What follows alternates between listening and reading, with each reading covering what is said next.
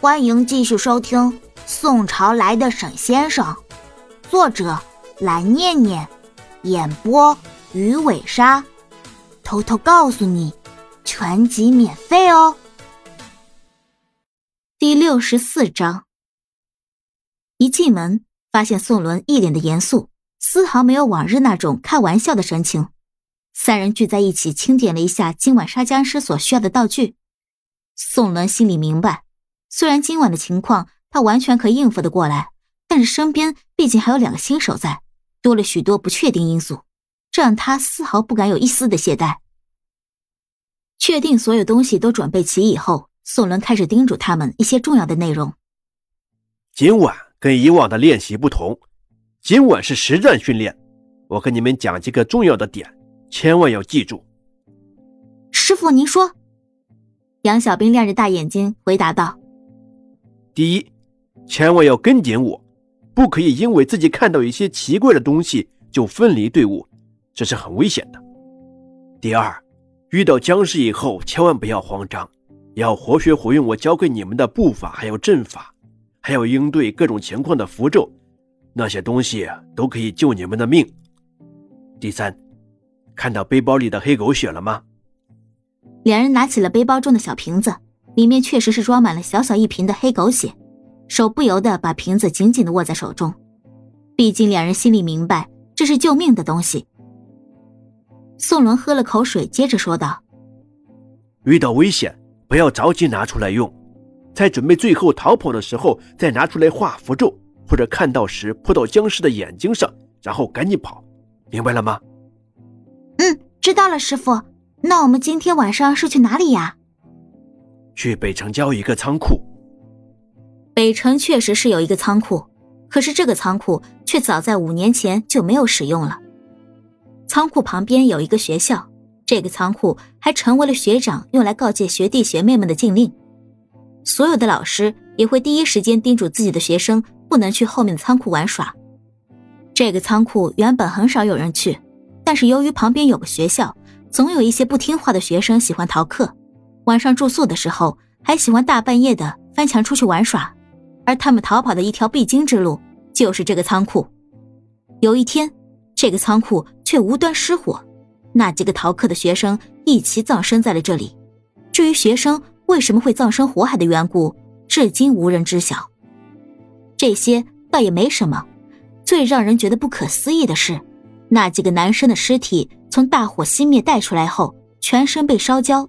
医生到场确认，便称其已经死亡，所以起初那几个男生的尸体就放在仓库外的水泥晒谷场上，其余人则继续去失火的仓库里查看还有没有没被大火侵吞的其他物品。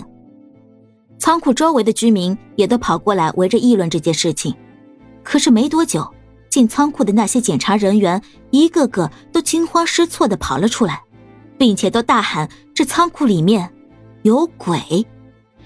这几声尖叫吓得周围的居民都赶紧散去，甚至连检查人员都跑开了，却没人注意到地上的学生的尸体还没有处理。警察马上就赶到事发地点，并且封锁了这块区域。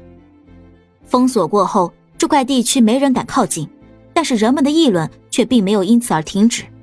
更奇怪的是，那些凡是进去过仓库的人，全都一个个接连死去了，并且查不出来是什么原因导致的。而且每个人的死法都不一样，有投河自尽的，有上吊的，有服毒的，有割腕的。短短不到十天的时间，进入过废墟的十多个管理员就全部无端的自杀身亡。这些人的死亡更使得周围的居民把这片地方称之为瘟疫地，一而再、再而三的叮嘱自己的孩子不可以靠近此地方。五年来，那仓库废墟就一直空在那儿。没有人说要去重建什么的，毕竟谁都害怕自己遇上邪门的事，所以也没人敢进去。从此就一直荒在那儿了。而学生和百姓对于这件事都是抱着宁可信其有的态度，五年来倒也没人进去过。如此也就一直相安无事。但是前阵子听闻附近总有僵尸的叫喊声出现，于是宋伦便决定把这个地方作为他们训练的第一站。很快，三人背着大包小包来到了北城郊。刚到目的地，周围就开始变得阴森了起来。顿时，一股极强的绿色怨气就从森林里侵袭而来，一丝丝凉风不停地扑向三人的面部，让三人只觉得脸上就像被寒冰贴面。才经过十几秒的时间，肌肉就如冻结一般，煞是难受。感受到一阵阵的阴气后，宋伦转身拿出包中的符咒和几个道具，单手捏诀，将手中的铜钱随着双掌合十而握在了一起。接着双腿半蹲，用右脚在地面上画了一个圈后，嘴里急念：“灵光破五行落青师尊之法，护体还阳。”言毕，手中铜钱依次洒落脚下，铜钱落地，金光即起。不到一会儿，沈雪峰和杨小兵的身上。似乎出现了一层淡淡的微光。两人之前没见过这是什么东西，杨小兵便问道：“师傅，这是什么啊？怎么还有光的？”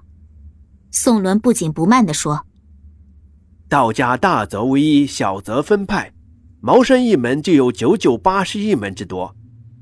你我并非一门，法咒自然不同。我这是破灵咒。”可以专门用来制造护体、玄光抵挡阴灵怨气牺牲。有了这层保护，就不怕那些小鬼上身了。听到宋伦这么说，两人突然觉得安心了许多，胆子也变得大了起来。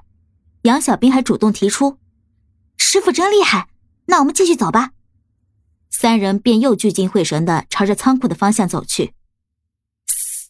三人向前行走了不到五十米，前方突然传来一声怪响。像是有什么东西从前面的仓库闪了出来，三人变得紧张了起来，都暗自降低了自己的脚步声，慢慢向前走去。没走多久，又是一样的声音。师傅，你有没有看到什么？虽然有符咒的护体，但是杨小兵还是吓得发抖起来，紧紧抓着沈雪峰的衣服，丝毫不敢松开。宋伦摇了摇头。表示自己也是一样，什么都看不到。可这奇怪的响声却又如此清晰，顿时三人都提高了防备之意。这时，宋伦提出了一个主意：我们三个围成一个圈，背靠背，一起朝着仓库的方向走。沈雪峰和杨小兵觉得这个方法不错，便按照宋伦的吩咐围成了一个圈。就在三人准备前进时，杨小兵的旁边闪过一个黑色影子，并带着僵尸的吼叫。带着杀意朝着杨小兵冲了过来。就在三人准备前进时，杨小兵的旁边闪过一个黑色影子，并带着僵尸的吼叫声，带着杀意朝着杨小兵冲了过来。见到黑衣人冲过来，离杨小兵最近的沈雪峰赶紧开始施展法术，依靠着早已准备好的机械，用极快的手法画出了一道诛魂咒的符咒样式。接着，沈雪峰把符咒朝着黑衣人的方向用力一推。在触碰到的那一刻，符咒发出红色的光芒，黑衣人发出一声惨叫，赶紧仓皇而逃，瞬间就不见踪影。本集播讲完毕，记得点个订阅哦。